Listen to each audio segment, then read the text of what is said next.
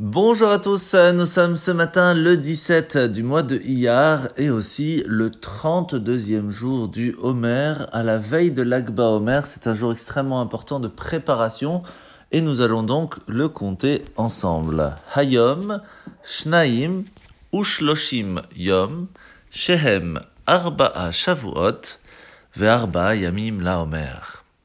Alors aujourd'hui dans le Tanya, nous sommes dans le chapitre 48. L'Anmour Azaken nous a expliqué hier qu'il y avait deux lumières divines qui, qui venaient de la même source, qui permettaient la création et l'existence même de notre monde.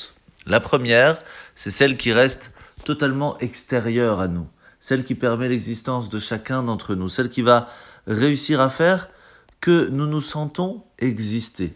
Mais elle est très loin de nous, on ne peut pas l'apercevoir. C'est comme lorsqu'une personne imagine une certaine chose, elle n'existe pas concrètement, elle n'est que dans son esprit. Par contre, il y a ce qu'on appelle le or à mémalé. Une lumière qui va emplir le monde, qui va venir dans les détails de chaque chose et qui va permettre que tout soit concret de façon réelle. Il faut comprendre que si chez l'humain, la pensée, l'imaginaire, ça s'arrête à là, ça ne peut pas créer quelque chose de concret, sauf pour la propre personne lorsqu'elle s'y trouve. Pour Akadosh Baruch pour Dieu, cela est concret. Car le fait même qu'il a limité sa lumière pour nous permettre d'exister, pour nous permettre de penser exister en dehors de Dieu, c'est parce que tout simplement nous faisons partie intégrante de sa lumière. Nous sommes à l'intérieur de sa pensée. Et c'est ce qui va faire, qui va nous faire comprendre l'amour qu'il a pour nous, de faire tous ces efforts pour que nous puissions exister.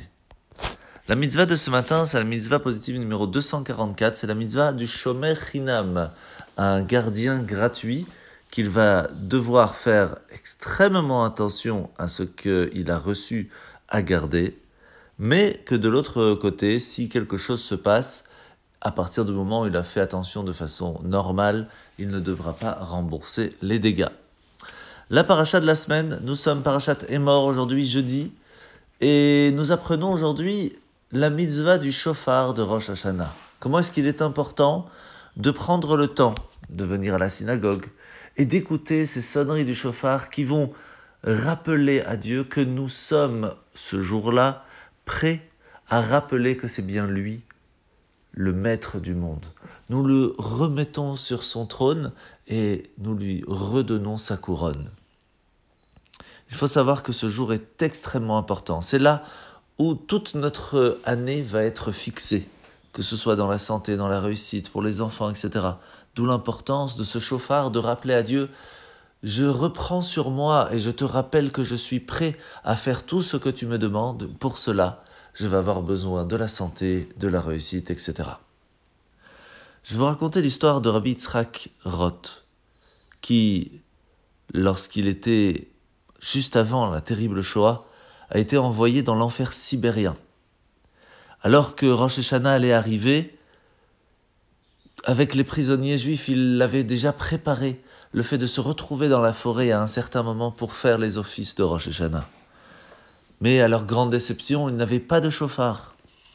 Il pria pendant les Selichot, Hachem, aide-nous à pouvoir sonner le chauffard de Rosh Hashanah. C'est alors que 24 heures avant Rosh Hashanah, il marchait dans la forêt et aperçut au loin un bélier qui était coincé dans un buisson.